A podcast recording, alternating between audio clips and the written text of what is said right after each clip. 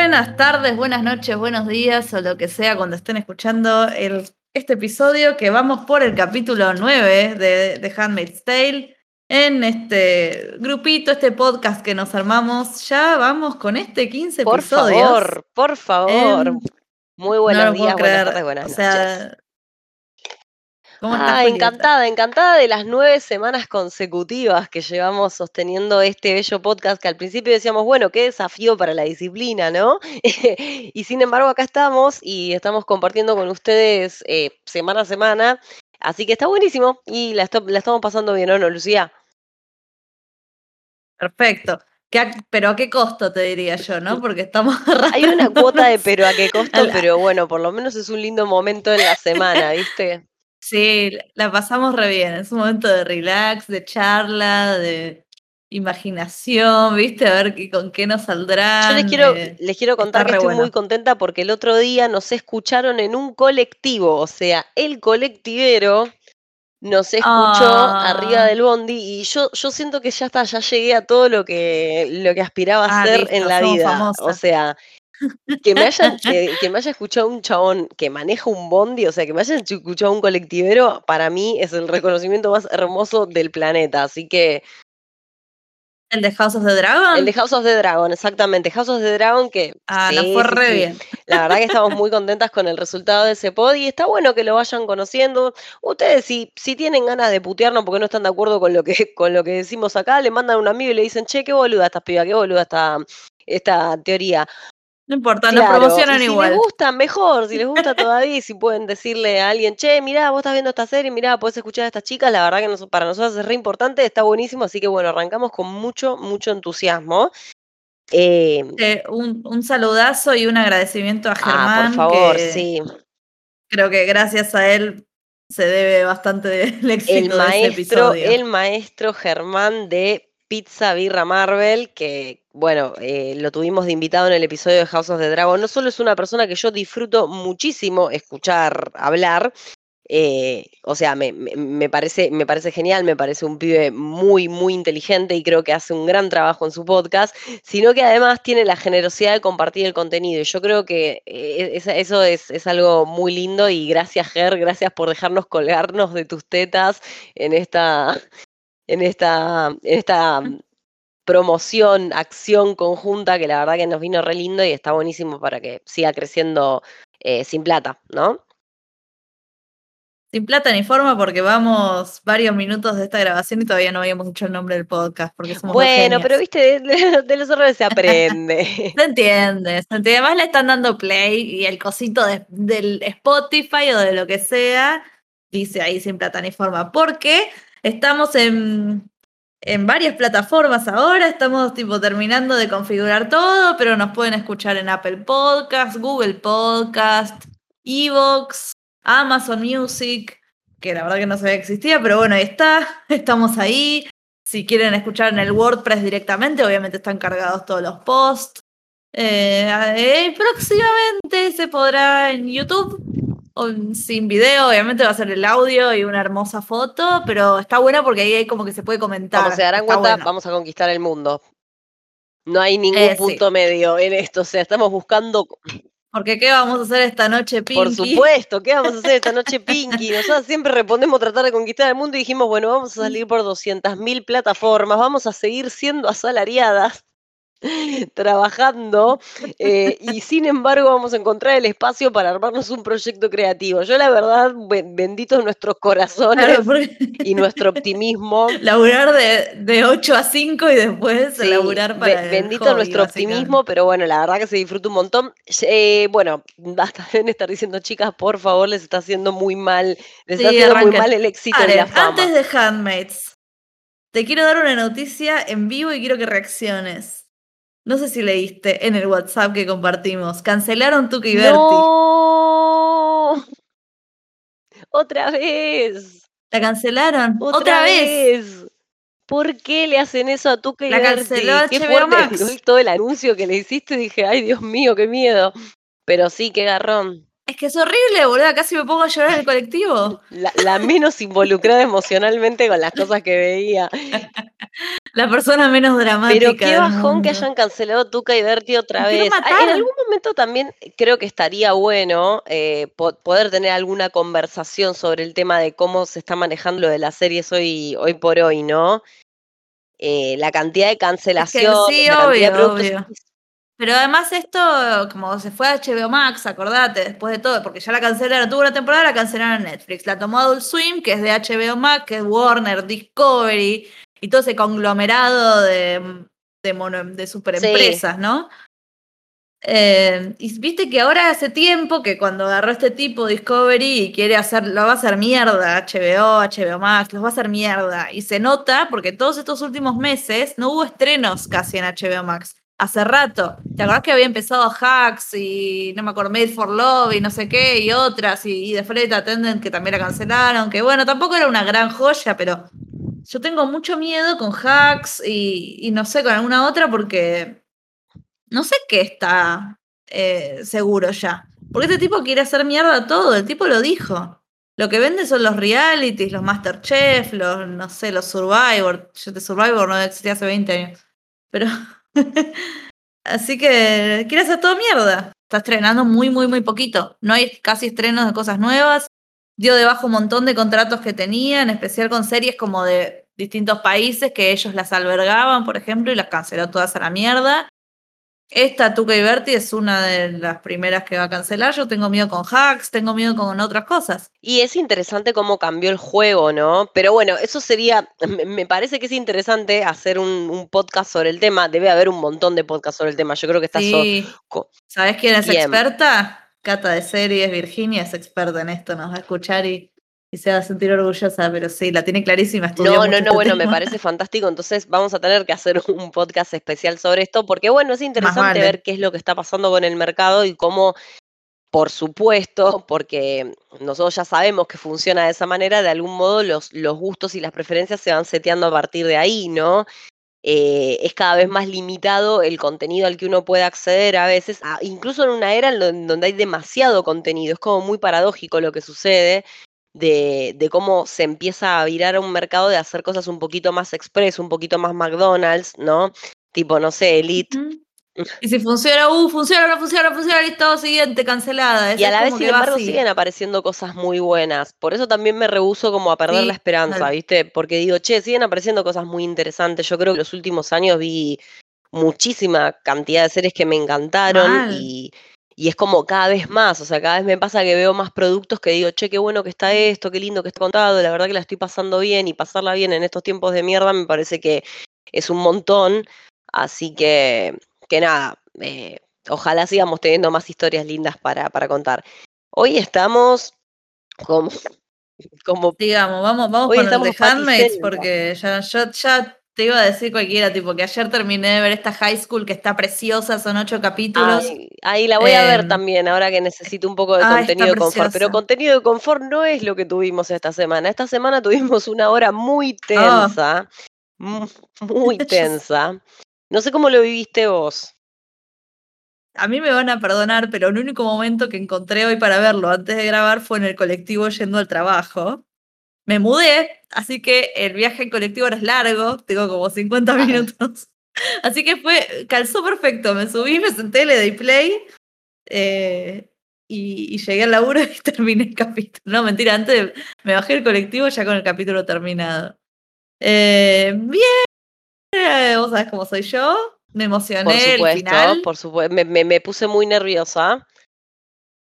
Sí, me puse muy nerviosa con Serena, me puse nerviosa con, con Jun y, y todo eso que pasó, Mm. pero Lawrence me sigue haciendo mucho No, ruido. no, es que me, me gusta como arrancar así, desde lo- donde vos lo estás planteando. Lawrence está en otro tono, Es en otra otro serie. tono que nada que ver, que eh, dentro, claro, del, del lenguaje de la propia serie, está en un tono que nada que ver. Él, él es otra es serie. como que tiene estos momentos de comic relief y a la vez villano, ¿entendés? Eh, que aparte también me parece interesante cómo estalla finalmente toda la contradicción de lo de Lawrence. O sea, es un episodio re importante para el tipo. No sé si te diste cuenta, pero Sí. fue un episodio muy importante para él. Lo dirigió él, Me ¿viste? desmayo. No, Lo me caigo en el piso. No me gustó tanto la dirección en algunas cosas, pero No, en especie, por ejemplo, esas tomas cuando ahora vamos a ver cuando está él, que le está en la propuesta con Mrs. Sí. Putnam. Como que de repente estaba re lejos, ¿viste? Pero parecía que estaban re cerca, porque tienen esos planos cerrados que siempre hablábamos de la cara. Y eh, hay un plano general que muestran, creo que desde atrás, y está tipo, o sea, seis metros de distancia la mina del, del escritorio. Esas cosas a mí me chocan, porque no, no sé. ¿Por qué está tan lejos? ¿Y por qué parece Sí, que a mí también me pareció como bastante extraño eh, ese, ese tipo de tomas. Pero bueno, nada, vamos a, a darle un, una A más por el esfuerzo. Y volver a esto que hablamos del por qué lo amo? amamos. Ah, Yo ya estaba en modo tenemos, ¿viste? Me contagiaste a Bradley Whitford. Sí, sí. Yo todo tenés que ver de West Wing y enamorarte. No tengo 100%. dudas, no tengo dudas de que me voy a enamorar. Igual ya te dije que el modo, el modo viejito sexy Sí. me, me gusta sí, bastante sí, la. Bueno, nada, se desvirtúa completamente la conversación, pero volviendo a lo que vos decís, es cierto, y, y lo venís observando hace rato y lo venís marcando hace rato, como que el tono del flaco está en otro eh, registro que no tiene nada que ver con lo que está pasando y mucho menos con lo difícil que se está poniendo la cosa para Lawrence, porque vos fíjate que, bueno, hablando, metiéndonos un poco en trama, Lawrence decide pedirle a la mujer de Putnam, que Putnam es este commander que él mandó matar, Le pegaron un tiro en la, en la delante de cabeza. su mujer, Bueno, sí, delante de su mujer, Sí. y a esa misma mujer Lawrence decide pedirle matrimonio desde un lugar de términos muy claros, o sea, tipo, la una manera de que vos sobrevivas con tu hija, eh, o sea, que puedas seguir adelante Sí. con tu vida y que estés protegida, y por otro lado, yo necesito el estatus que me da el casamiento dentro de Gilead. Claro, son términos Porque a esta gente no le gusta la, la gente soltera. exactamente. Ni viudos, ni nada. Exactamente, son términos muy, muy fríos para pensarlo, pero es como, bueno, mira, las reglas de la sociedad son estas, te tenés que acomodar. Y le está pidiendo una mujer que básicamente le mató al marido delante de ella, que es lo que ella le dice a la tía Lidia, ¿no? Porque la tía Lidia es como que le dice, bueno, mira, puta, qué ofertón. Y es como, no sé si me siento cómoda además- viviendo con este tipo. Viste que le dice tipo, fa, pero que además qué Sí, casa. sí, sí. Que te está... Lidia también. Lidia en, en Narnia, ¿viste? Mira qué linda casa que tiene el asesino de tu marido, ¿entendés? O sea, como es muy fuerte que nadie la entienda en ese sentido. Pero, pero bueno, me parece interesante que Lorenz hace esta movida. ¿Y ¿Vos viste la cara que tiene él cuando escucha la conversación? Sí, como que le duele, no sé, y se queda ahí esperando. Eso también está ahí como el fantasma de la ópera escuchando desde Pasa lejos. que esa no es sé. como mi inquietud. Yo no sé si al tipo le duele, o sea, en- entré como en la duda, igual me encanta lo del fantasma de la ópera, ahora quiero que suceda. pero mm, el, el nivel de... mm, Yo no termino de entender si es dolor o si es que tiene un poco de miedo. Si es que él ap- apuesta a ese casamiento porque sabe que de algún modo el sostén de su posición va a depender de ello. No termino de entender entre esas dos opciones. Miedo que le diga que no, No, el miedo de... o que le salga miedo, mal. miedo de que, o sea, quizás él pensaba que la mina iba a aceptar el trato por las condiciones como estaban dadas y de repente no pasó, pero bueno, pero también puede ser que esté dolido, pero está dolido ¿por qué? Y eso también me lleva a hacerme preguntas de cómo las mujeres en la vida de Lorenz eh, se están confrontando con, con ese personaje de alguna forma. La conversación que tiene con Jun es terrible. Muy larga. Es muy larga, pero es terrible Yo era tipo, por favor, Es terrible ¿no? porque Sí, sigue es siendo muy ingenua en cierto punto. O, o obviamente, Ella- claro, Pero es que yo no me esperaba que pase todo esto, porque vamos a, ver lo que pasa. En el capítulo anterior quedó que Tuelo eh, le decía a Jun, vamos a caer con helicópteros y qué sé yo en la escuela de las esposas esta, donde está tu hija. Vamos a sacar a las pendejas a la mierda y a matar a quien se nos ponga en el camino. Básicamente le dijo eso y eso es lo que Sí. fueron a hacer. Entonces mandaron a, que eran tres avioncitos, no sé de qué, tres helicópteros, quién sabe, con soldados Sí. yanquis. Hay uno que se le presenta, que cuando dice como yo lo único que quiero es volver a mi casa con mi hija, es obvio que no va a sí, bueno, igual todos lo, en ese momento Sí. dijimos muerto. Como habíamos dicho en el, en el podcast, Muerto como habíamos estás. dicho en el podcast de House, de House of the Dragon, como dijo Germán, una escena ominosa, ¿viste? Como que vos ya te das cuenta que esto, Sí. esto es una inevitable despedida, en este caso debut y despedida del vínculo entre ambos personajes que no se llega a formar. O sea, tipo, eh, Sí, no ese sé, momento breve que comparten que es como, ay Dios mío. Bueno, así que evidentemente llegan los avioncitos, están sobre, cruzan la frontera y Gilead los baja, mueren todos. Eh, y el que dio la orden fue Lawrence, parece. Y a mí eso me sorprendió un montón también, porque al final era un hijo de puta. O sea, lo sabíamos, pero no lo demostraba, no mostraba ser alguien que va a bajar tres aviones. Pero me, ¿sabes qué me pasa? Que en realidad, obvio que es un hijo de puta, porque, porque él, él como líder, claro, pero esta cosa de que uno por ahí dice, ah, me sorprendió. En realidad yo dije, no, claro, porque el chabón está gobernando fríamente. ¿Me entendés? Vos fíjate que él lo primero que le responde a ella es yo tengo que defender las fronteras de mi país. Y, Sí, y ese- es, sí, eh, yo creo que no, nos compró claro. también, como la Bueno, nos pasó el efecto de Daddy Damon. Uno dice, ay, Lawrence, este tipo tan sufrido y toda la bola, pero en realidad sí, es un sorete, es, es, es una persona fundamental para lo que es, es el arquitecto de Gilead. Y por mucho arrepentimiento que tenga, también está en una posición de poder. O sea, el tipo dice, y yo tenía que detener, está bien, podrían no haber bajado tres aviones, por ahí los podían capturar, qué sé yo, son sanguinarios. Pero digo, te hace sentido.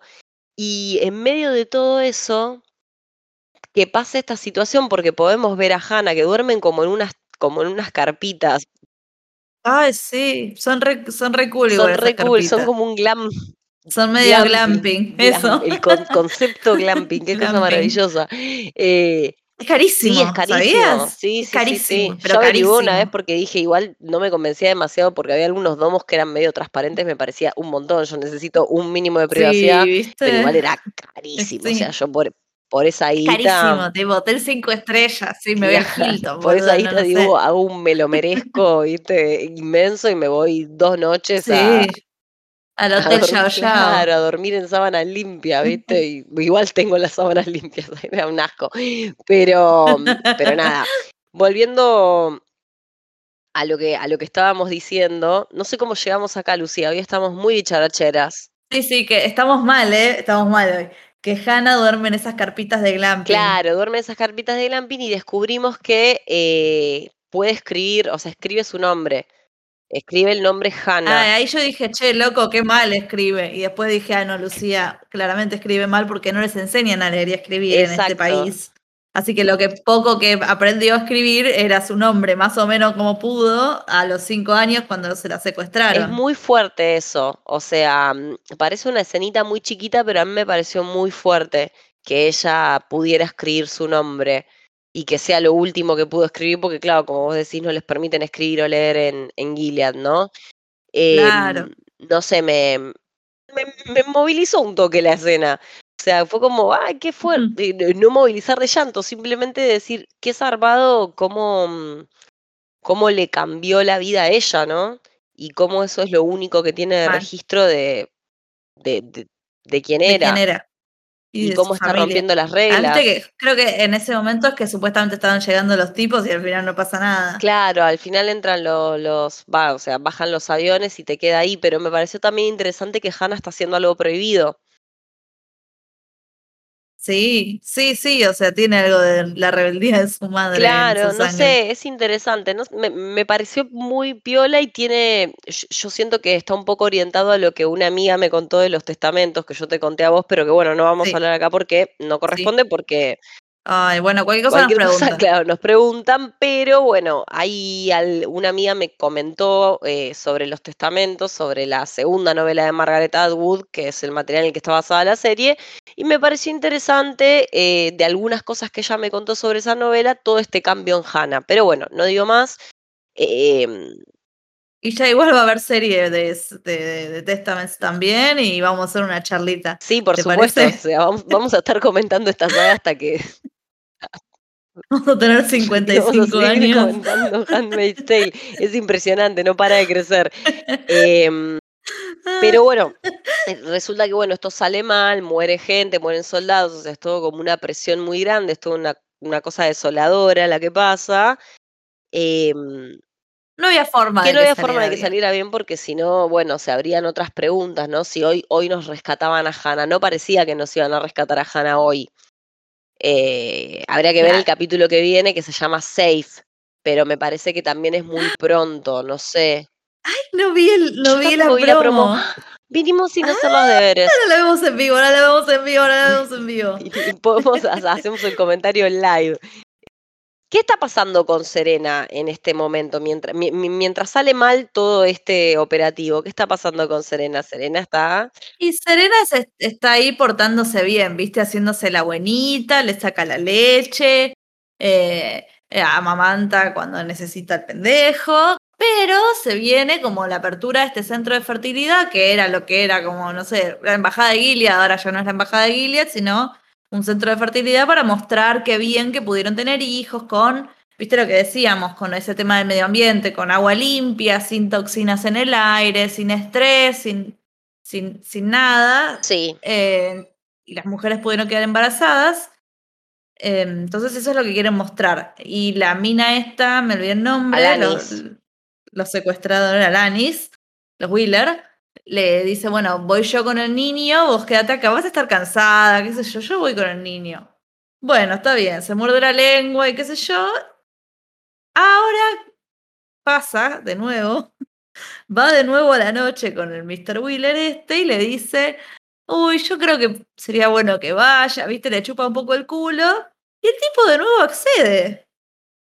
La vez pasada que pasó esto, ella le disparó sí, pero el guardaespaldas chabón es este. un idiota. Y ahora de nuevo, es el un tipo idiota. es un idiota y vos te das cuenta eh, en, cuando sí, la cuando mira. la mira y en los pequeños detalles, por Sí. ejemplo, porque Serena termina logrando ir a esta inauguración, como, como decíamos, y cuando va a esa inauguración, eh, eh, el tipo le dice, ¿cómo es el comentario? Para que me quiero acordar bien, creo que me lo anoté, sí, me lo anoté. Em, que ella le dice que se apure porque la, la raja Serena, o sea, la llevan un ratito a la inauguración, pero Serena se pone en el modo Virgen Ajá. María, básicamente. Que a mí también me gustó esta parte que es más meta del episodio, que es Serena, Serena dándose cuenta de que ella sabe cómo manipular gente. Sí, la tiene clarísima. clarísima. Ella, de hecho, me hizo, me hizo pensar muy en, un, en la lógica con la que funciona la publicidad de todo tipo, ¿me entendés? Esto de qué les quiero dar, le quiero hablar a la emoción, full Don Draper, ¿entendés? Hizo un pitch, hizo un pitch como Draper. los que hacían en, en la agencia en Mad Men, ¿entendés? O sea, Sterling Cooper, Triple Price. em, ay, eh, amo como dijiste Sterling Cooper. No va a salir bien de nuevo, no lo voy a decir. No, bueno, necesito, qué bronca, me voy a silenciar yo para que se escuche eso. Em, pero bueno, eh, en la agencia hacían esos pitch, me hizo acordar eso, porque ella dice, mirá, yo lo que represento para estas mujeres que tienen una identificación tan fuerte con el concepto de la maternidad es la esperanza. Che, o sea, si vos cambiás algunas cosas de tu vida, que por supuesto están asociadas a la ideología de Gilead, vos vas a lograr esto. Y es ponerle el deseo, o sea, venderles a esas mujeres que hay una solución mágica para cumplir sus deseos, ¿me entendés? Ujú. Y, y ahí me gusta que el personaje se posicione en ese lugar inteligentísimo, ¿no? De, de decir, che, yo sé bien cómo voy a vender esto.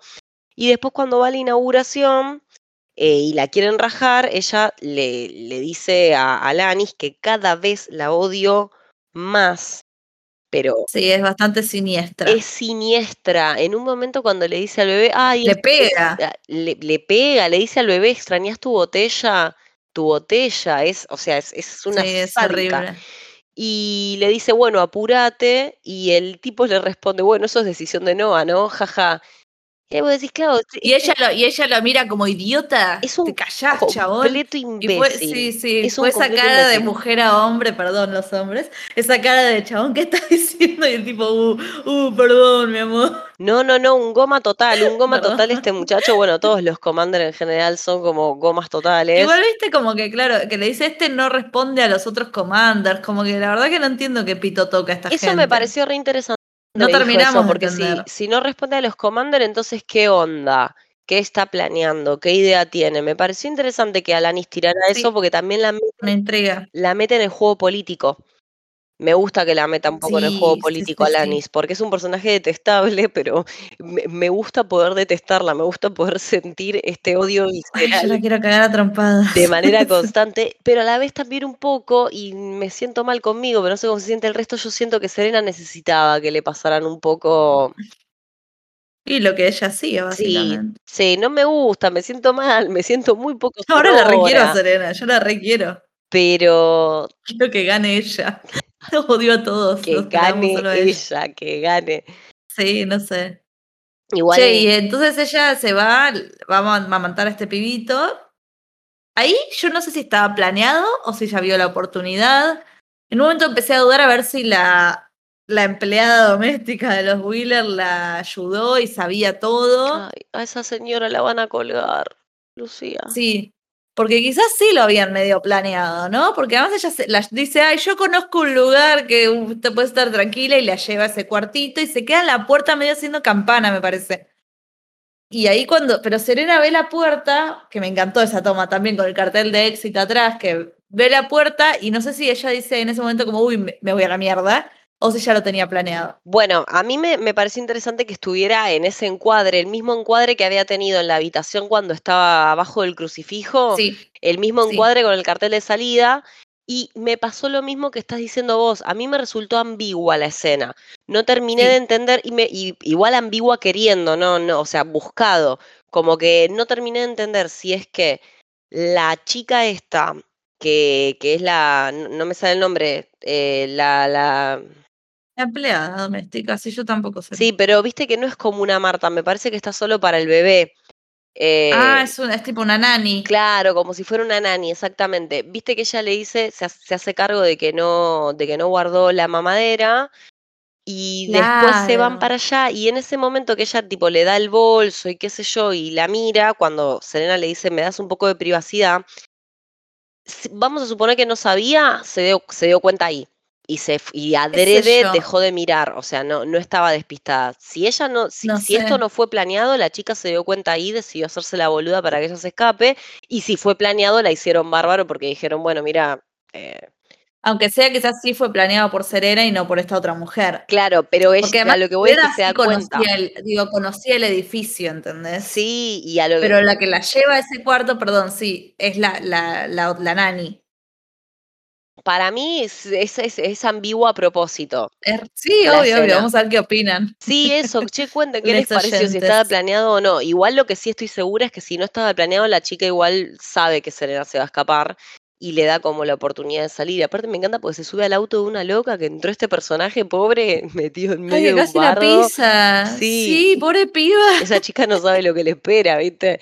Eh, pero bueno, es interesante y me encantó que Ay. Serena se escape, pero bueno, me aceleró el corazón y casi me mata en el medio. Además empezó a sonar la puerta tipo de alarma, además. Fue, fue un segundo, van a estar atrás de ella. Sí, van a estar Ay, sí, siguiéndola. necesito que se escape al carajo. No, es que me, me resulta urgente que se escape, que se, que se escape de una vez, pero y quiero ver qué hace, ¿no? Porque también escaparse es una decisión muy fuerte. ¿A dónde? ¿A dónde se va? Claro, ¿a dónde se está yendo? No, no sé. ¿Se irá con Lorenz al nuevo pueblito, la nueva Belén? Ah, esa es una posibilidad. ¿Y pero ahí los Wheeler no tienen acceso para matarla? ¿Qué sé yo?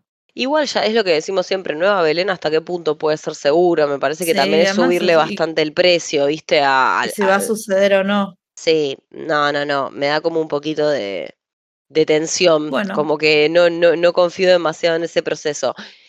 Pero Eso fue Serena. Eso Quiero volver a a los ataques, sí, sí. bueno, Porque hay algo muy interesante cuando dice, Lawrence le dice a los commanders esto, como bueno, logramos hacer esto y gracias a que bajamos a los americanos, Rusia, China y Corea del Norte ahora son nuestros aliados, básicamente. Como les cayó muy bien. sí, sí, sí, sí, sí, terrible, ¿no? Como es- es- Qué sutil los de guionistas. son re sutiles los guionistas, pero bueno, Sí. pero es interesante porque también te muestra una forma, una forma particular de ver el mundo, ¿no? E- esa forma más, más, más hegemónica, más, eh, más hegemónica, no, más del sentido común, ¿no? De tener como una división de países medio, Sí, sí, sí, como que volver a, la- a los países de que conocíamos. como claro, exactamente. Pero, pero bueno, está bueno que, mm, que el tipo se está mostrando, o sea, a medida que Loren se muestra como en, en- en toda esa magnitud y, y en toda esa oscuridad y en toda esa perversión, al mismo tiempo también em- empieza a pasar esto de que, de que Jun se vuelve más demandante con Tuelo. Viste que en un momento le dice, le, le dice esta cosa, ti- tiene que ver con algo, con que yo creo que los dos personajes están yendo y creyendo cada uno por un lado. O sea, Lorenz haciendo haciendo más cosas que quizás no son las que quiere hacer, pero son las que le salen, y Jun al mismo tiempo haciéndose cargo de, este, de esta figura de símbolo de, de heroína, porque viste que a él le insiste en ver la redada, que Dios, ¿quién quisiera ver la redada en la que van a rescatar a un ser querido? A mí me tienen que dar un Alplax, ¿entendés? O sea, si sale mal. es- O sea, es muy probable que, sale, que salga mal, es muy probable. y ella igual le dice, Sí. es la única familia que te, que claro, te hizo como el servicio de traerte información que necesitabas. Claro, porque él le dice, ¿por qué vos y no el resto? Es Tipo, nadie está ahí. Bueno, pero yo soy especial, loco, le dice. Claro. Yo tengo coronita. porque yo soy la protagonista de la serie. Sí, ella, ella es protagonista de la serie y después tiene esa co- una conversación muy larga por teléfono en la que, ah, porque no Oh. hablamos de eso, de qué es lo que Lorenz, o sea, qué es lo que, lo que termina pasando. Lorenz aprovecha toda la situación sabiendo que mandó los, que, que él mandó a que bajaran los aviones y todo lo demás para decirle, che, venite a Belén y le muestra a Nick. O sea, va, le muestra a Nick, le, le ofrece, le recuerda a Nick, o sea, y ella le dice, Ay, sí, ya está. no te ¿qué me atrevas a, a agitarme a Nick adelante mío, ¿entendés? Como, como, eh, como haciéndole de carnada, ¿viste?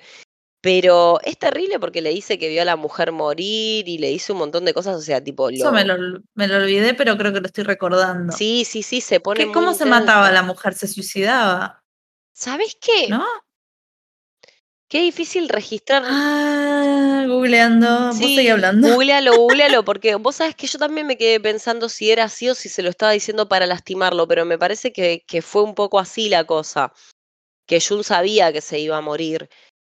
Em, pero bueno, nada, es mucho todo esto, es un, es un momento de tensión muy grande el, Y él llora. el que lloran. Él llora y después tenemos un momento que hay que hablarlo, que es todo este encuentro con Nick. ¿Por qué? Porque Tuelo le termina contando a Jun que él le ofreció a Nick la posibilidad de ser un doble agente eh, y de darles información y de colaborar, entonces termina arreglando un encuentro con él. Me pasa que no le... Pobrecito el chico, yo, yo no sé si es un prejuicio que tengo con él, pero siento que es de hormigón. No. Como que no me, no me transmite... Eso fue lo que me Es tipo. Sebastián Estebanés y Jon Snow mezclados y salió Nick. Eso es lo que me pasaba, que me sentía muy mal porque estaba Elizabeth, que tiene como 47.000 expresiones faciales para cada emoción, porque está descontrolada y tiene como muchas variaciones, y el tipo tuvo la misma cara desde que empezó la escena hasta que terminó. Y a mí me hubiese encantado que, que fuera un poquito más, eh, como más fluida la cosa, o que tuviera más emoción, porque no terminaba de entender hasta cuando se dicen te amo, siento que qué raro todo, porque se lo creo, yo creo que Jun, que es lo que dijimos siempre, Jun está enamorada de Nick y de Luke de maneras muy distintas. Sí. Esto es así. Es que ella es dos personas, básicamente. O sea, cuando. ¿No? Como que la, la enamorada de Luke era una, la enamorada de Nick era otra. Es, Porque lo que le pasó le cambió la- todo 100%. sí, por supuesto, me parece que le cambió la percepción de las cosas y fue dos personas muy distintas y por eso creo que también ese cariño, ese amor persiste en cierto modo. Pero, qué sé yo, Nick tiene motivaciones. Vos, vos entendiste lo mismo que yo sobre Rose, ¿no? No. Él le dice como que tienen miedo que salga el niño con algún problema. No sé, como que tienen algo hereditario, ¿no? Explícame. Es que eso es lo que no entendí, porque él le, le hizo ese comentario y después le dicen lo de la condition, no sé qué pelota. ¿Qué es lo que querías decir? Creo que entendí todo mal. Ahora que lo pienso un poco. ¿Sabés qué flashé? Yo no los vi. ¿Los vimos besarse alguna vez? Ah, ¿vos decís que es lesbiana? No. Flashé que, que, que fuera una persona importante para él a la que está protegiendo. Creo que entendí. Ella. No, no. Claro, como que ella es una, una persona importante a la que está protegiendo. No sé por qué dice, no sé, creo que por ahí entendí mal, tendría que volverlo a ver. No, No, ¿no? no sé, no, yo no entendí eso, pero por ejemplo, en el, en el coso de Vulture decía, como que está, la, la- la escritora decía, como que está desesperada por saber qué, qué es la, la misteriosa esta con genetic condition, dice que tiene Nicky Rose, que quién la tiene, ella, él. Sí, no se entiende, no se entiende mucho qué pasó ahí. Pero bueno, Mal. ya vamos a tener más información al respecto porque por algo nos lo mostraron. También nos muestran como que ella no está tan cómoda con el resto de las esposas. eh, que siempre Sí. es lo que decimos de qué lado está Rose. Y ya sabemos No que ya sabemos que sabe de June y que quería que June fuera salvada. Y ya sabemos que evidentemente no se siente cómoda con las otras esposas. Em, entonces habría que ver qué pasa con esa chica. Porque las pocas veces que aparece, siempre aparece demostrándonos algo distinto a lo que vimos en las esposas hasta ahora, como si no fuera una Sí, eso- tal la que tiene. Eso pasa con todos los personajes igual, todos los, todos los capítulos son un personaje distinto. Sí, un poco sí, pero esta piba siempre que aparece, aparece como Sí, nos, de- nos develan una info extraña sobre ella. No sé, voy a ponerle un pin porque siento que en algún momento vamos a saber de qué va la, la cuestión. Eh, Che, la mujer de Lawrence se overdose o sobredosis. ah, ya me y pareció. Jun la vio, sí, Mm. Jun la vio y, y decidió no llamar a emergencias. Eso me acuerdo. Decidió, decidió no llamar a nadie, ni a algún doctor, ni a Lawrence. Sí, porque aparte esa mujer estaba re mal, Sí, estaba muy mal, no tenía la ayuda que necesitaba. no. Eh, eso también me pareció terrible. Y bueno, por eso también es un personaje tan gris y tan, tan potente, Lawrence, ¿no? Tiene estas cosas, esta cosa doble, porque el tipo, él amaba a esa mujer, y sin embargo, por supuesto que la vida que eligió y el sistema que, que ayudó a propulsar fue lo que la hizo miserable hasta el final. Eh, Sí es. creo que es eso lo que más, lo que más le pesa de todo, es como, como el rey Viserys. Haciendo, sí, seguía haciendo chivos y paralelos de House of the Dragon. Pero Vayan a escuchar el capítulo. vayan a escuchar el capítulo, por favor. Eh, pero bueno, eh, para cerrar, lo que termina sucediendo es que hacen un homenaje y, y prenden unas velas para todos los, los militares que, que fallecieron. Caídos en acción. Los caídos en acción. Está la nena chiquitita, la hija de este, de este piloto que vimos brevemente al comienzo. Y la nena empieza a decir eh, la Pledge of Allegiance, o sea, que es como el juramento. Claro, el jul- sí, a la bandera que hacemos. el jura- claro. Es como nuestro juramento a la Es bandera. lealtad. Ujú. Allegiance. ¿La qué? Allegiance es lealtad. Allegiance es lealtad. sí, Sí, sí, sí, sí. Claro. Eh, Le jura lealtad a su país, ponele. Exacto. Y cuando se lo ponen a, a recitar, eh, de repente hay tiros. Y ahí yo ya me descoloqué y me di cuenta de que el capítulo me gustó mucho, más allá de estas cosas, tipo lo, lo de la dirección o de, o de que a veces se pone realmente muy caótico el tema de, de la cantidad de emociones e intensidad que está manejando cada personaje, como que se desborda. Me gustó mucho el capítulo porque me mantuvo tensa, tensa, tensa, tensa y al final, claro, pegué un salto cuando escuché los tiros y al mismo tiempo me la veía venir. O sea, como que me asusté, pero al mismo tiempo decía, y acá va a pasar algo porque están todos los, los inadaptados Sí. estos que los están queriendo echar. Que hace rato te están mostrando que no les gustan los refugiados, así que sí, iba a pasar algo. Y acá fue cuando quise dejar de jugar, no, no te pasó el yo no juego más porque No, no me importa nada. a mí me pasó muy yo no juego más. O sea, obviamente que la voy a seguir viendo, pero digo, me, me, me reimpactó porque dije, ay, es todo tan plausible, o sea, todo tan, tan cercano, tan, tan vigente, tan presente, que por eso Sí, también sí, creo sí, que se fueron más para el lado de la, mm, de la discusión política. Y me gusta Ojalá, que se hayan ido para Me ese lado. encantaría, me encantaría que la próxima esté ahí.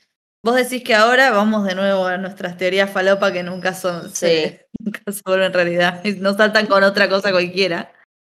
Em, como estos tipos les bajaron los aviones, ahí quizás dicen, no, loco, esto es guerra. Sí, puede ser que lo que, lo que esté pasando es que esa gente que está tan, que, que, que se opone tanto, esté ya diciendo, bueno, no, evidentemente cuando nos, nos metemos con esta gente, estos refugiados nos traen problemas, vamos a descartarlos, ¿entendés? No, y yo digo que Tuelo y lo que queda de los americanos, y el gobierno yanqui que le declaran la guerra a Gilead, de eso digo. Ah, Porque le bajaron los aviones. sí, sí, es que para mí se va a picar el conflicto militar ahora, pero en definitiva me gusta, me gusta que estén mirando para ese lado porque claro, ya la distopía es muy difícil de sostener. Se Exacto. fue todo tan a la, a la mierda que cualquier cosa que muestren sabe que va- saben que va a ser cercana, que va a ser como muy, muy presente, muy real, muy, ah, y sí, obvio, ¿cómo no va a pasar esto? Obvio que empezaron a los tiros en, en, en el medio de, de ese homenaje, ¿entendés? Que estaban haciendo a los caídos, por supuesto que iba a pasar eso. Em, Viste que ahí no me acuerdo quién dice, como estos yanquis que siempre hacen lo mismo y se meten así sí, y me parece, me pareció interesante igual el subtexto, que justo arranquen Claro. los tiros en el eh, cua- cuando están haciendo el juramento a la bandera. Hay un subtexto re interesante ahí, me parece. Hay como una cosa, ¿me entendés lo que quiero decir? Sí, sí, sí, vos decís como el tema de las armas, de la violencia y qué sé yo en Estados Unidos. Sí, Algo así yo, me estás queriendo yo decir. creo que es un poco así y también es interesante porque agarran todo este fragmento del juramento en el que dicen que juran por la libertad y no sé qué bola y en Y definitiva empiezan a los tiros. y empiezan a los tiros y eso so- no solo es parte de su cultura, sino también me parece que, que tiene que ver con cómo se han manejado con los refugiados, ¿no? Cómo han dejado crecer la violencia hacia esa gente. Entonces es como, bueno, yo te hago todo este juramento que habla de la libertad, pero en realidad no es tal cosa. O capaz que no. Nunca podemos saber qué es lo que quería un autor cuando, cuando escribió, podemos inferirlo. Pero a mí Le me quedó dio- re bien. a mí me dio esa sensación, o por lo menos me transmitió eso, ese momento, y me dejó muy tensa. Después hay algo que no dijimos, pero cuando está Lawrence con los commanders y le dice tipo, como que lo felicitan, ¿no? Me digo porque hizo esa jugada de bajar a los aviones y además ahora tiene aliados a los países más malos del mundo, según los yankees. Sí, Eh, le dicen, bueno, loco, ahora encarguémonos de June Osborne porque la verdad que está ahí y siempre está ahí rompiendo las bolas y ya está. sí, Así que es probable que también se venga, qué sé yo, así que la, la van a buscar a ella para matarla. Mira, ahí pueden pasar dos cosas. O que Lorenz, a pesar de todo esto, decida no, mm, decida tratar de posponer y de hacerse el boludo y que los commanders no se den cuenta y nunca hacer que, que capturen a Jun o que la traicione.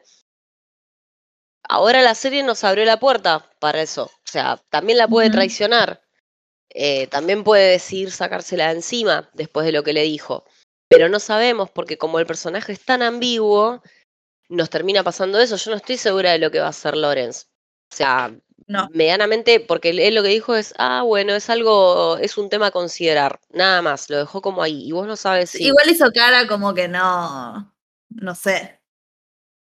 Y otra cosa que no dijimos es que él le pidió a ella que se venga a este Nueva Belén, pero que además salga a decir en los medios y qué sé yo, que eh, todo esto había sido un desastre y que, miren, los, los yanquis habían causado todas estas muertes y que era una idea malísima de caer con tres aviones o avionetas o lo que sea, con milicos en, el, en la escuela de las nenitas y qué sé yo. Sí, Y ella, ella es lo que le dice, como ni a palos, no voy a hacer eso. Y bueno, entonces él le dice como que, bueno, entonces olvídate de Hannah. O sea, o venís acá o olvídate de Hannah, porque nunca la vas a recuperar. Y la verdad que ahora está re difícil. y lo que pasa es que ahora está muy complicado y, y por eso también él dice no va a pasar. Que en cierto modo también eso, eso es interesante. Yo creo que Lorenz no te miente. Lorenz hace mucho tiempo que viene en esta de, de tipo de O venís o venís. Claro, no se sube a mártir. Y eso también me parece interesante del personaje, que el personaje está en una posición de poder y toma decisiones. Después podemos no. Obviamente decimos, uy, qué forro, pero digo, nunca, nunca les está mintiendo. Y, y toda esta temporada se centró mucho en eso, en Lorenz, tipo, cuando le dice a la tía pero vos no te das cuenta que los Commander violan a las chicas, ¿entendés? O, o, o estas conversaciones que está teniendo. El tipo está literal. O sea, no esconde para nada lo que es y la posición que está jugando. Y eso también me parece interesante para el personaje, la verdad.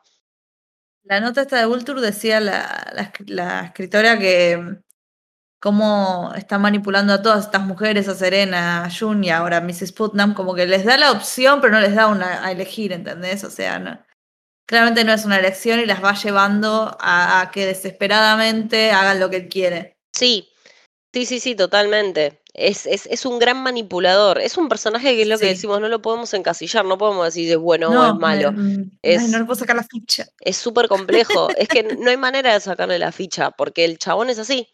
Es 100% gris. Eh, y, ¿Querés saber? Nada, nada, seguí. y no lo esconde para nada. ¿Qué ibas a decir? ¿Querés abrir lo que te mandé por Telegram y vemos el promo en vivo? ¡Ah! Vamos a ¿Del ver final? el promo en vivo.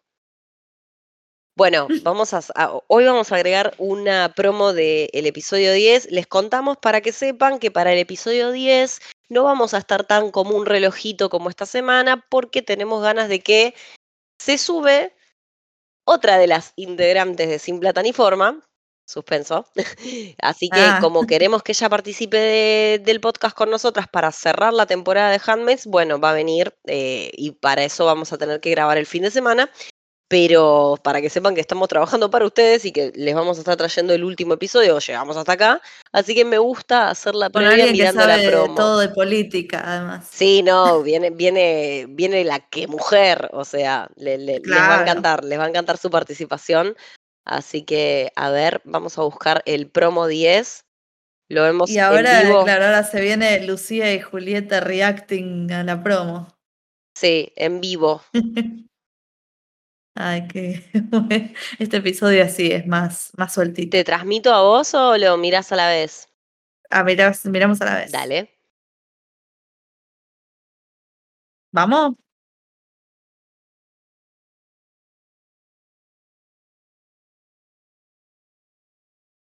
No se escucha. Mm. Ay, por favor. Volvió Janine. Otra vez la llevan. A ese. Ajá. Mm, ¿Qué le pasó a esta?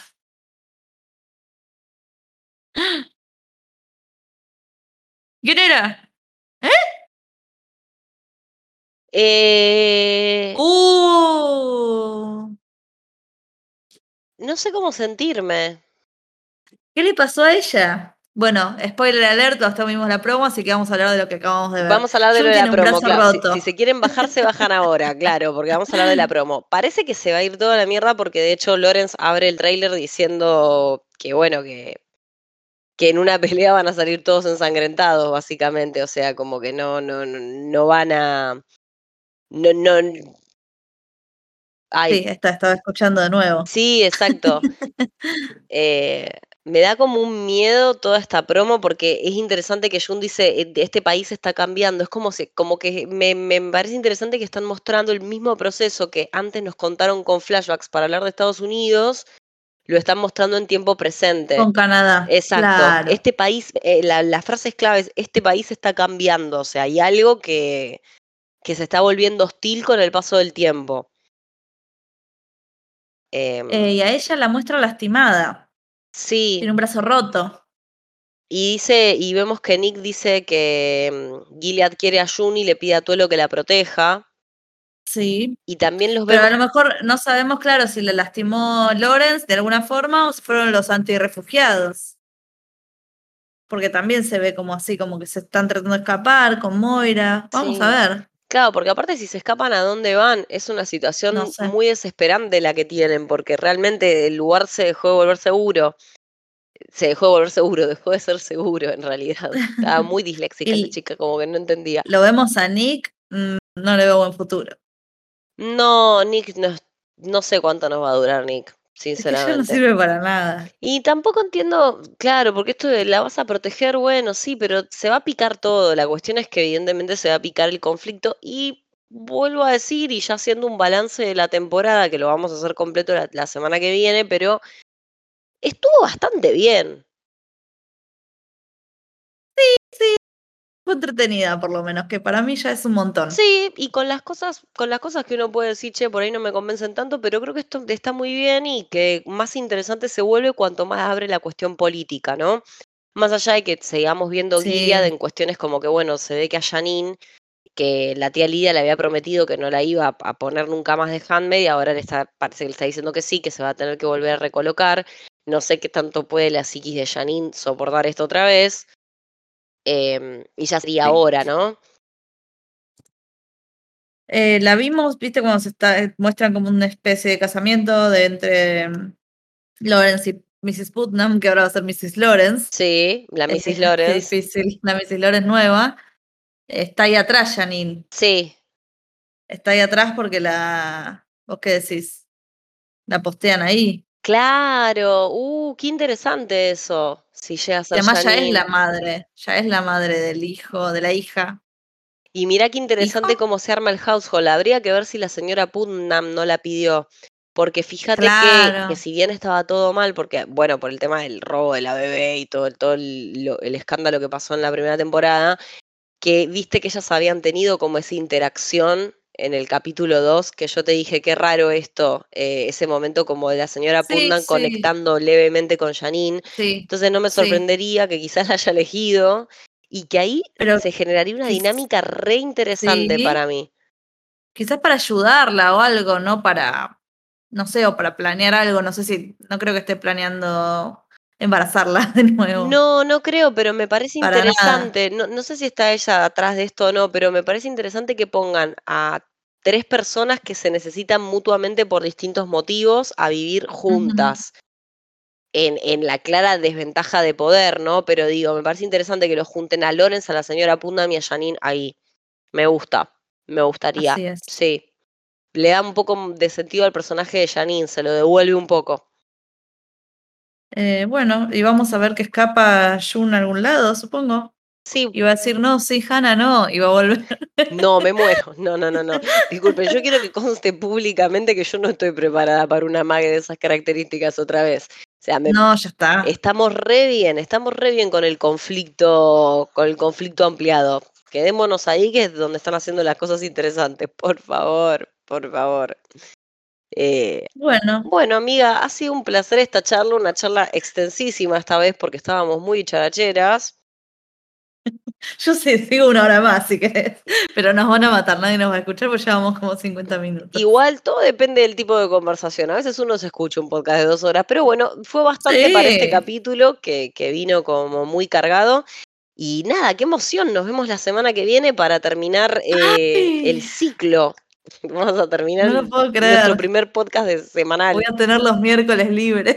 Qué hermoso. Y vamos a encontrar otra cosa que mirar y grabar. ¿Qué te Sí, ¿Cuánto tiempo pensás sí, que va a sí, quedar sí. libre ese espacio? Cero, cero. Porque ya tenemos, tenemos un montón de ideas. Así que ya se las vamos a estar Ya anunciando. dijimos, solo tenemos que renunciar a nuestros trabajos y dedicarnos a esto, pero bueno, a menos que alguien nos pague. Ah, me encanta porque buscaban mecenas, ¿viste? Acababan de empezar Claro, las sí, bueno, cafecito. No, mentira, no tenemos cafecito. mentira. por ahora, por ahora. Pero bueno, nada, como siempre, un placer. Nosotras somos Sin Plata ni Forma. Eh, cuatro de nosotras, van de Live Series, mi amiga Lucía, que está presente acá conmigo en el podcast. Yo soy Monita con Navaja. Y después tenemos a las maravillosas Cata de Series y Soy la Rochi, que también las pueden escuchar en, en nuestro. Bueno, tienen todos los posteos en el perfil de Instagram, las pueden escuchar en Spotify, las pueden escuchar en, en Google Podcast, la pueden escuchar en Apple. Apple. Estamos Amazon, próximamente en YouTube y ya no sé si nos faltó alguno. Evox. Acá atentis, porque sé que a los españoles les gusta Evox. Bueno, nos subimos a todas las plataformas habidas y por haber, así que bueno, espero que nos encontremos por cualquiera de ellas. Un abrazo enorme, Lucía. Un abrazo, Julieta, y gracias a todos los que nos escuchan.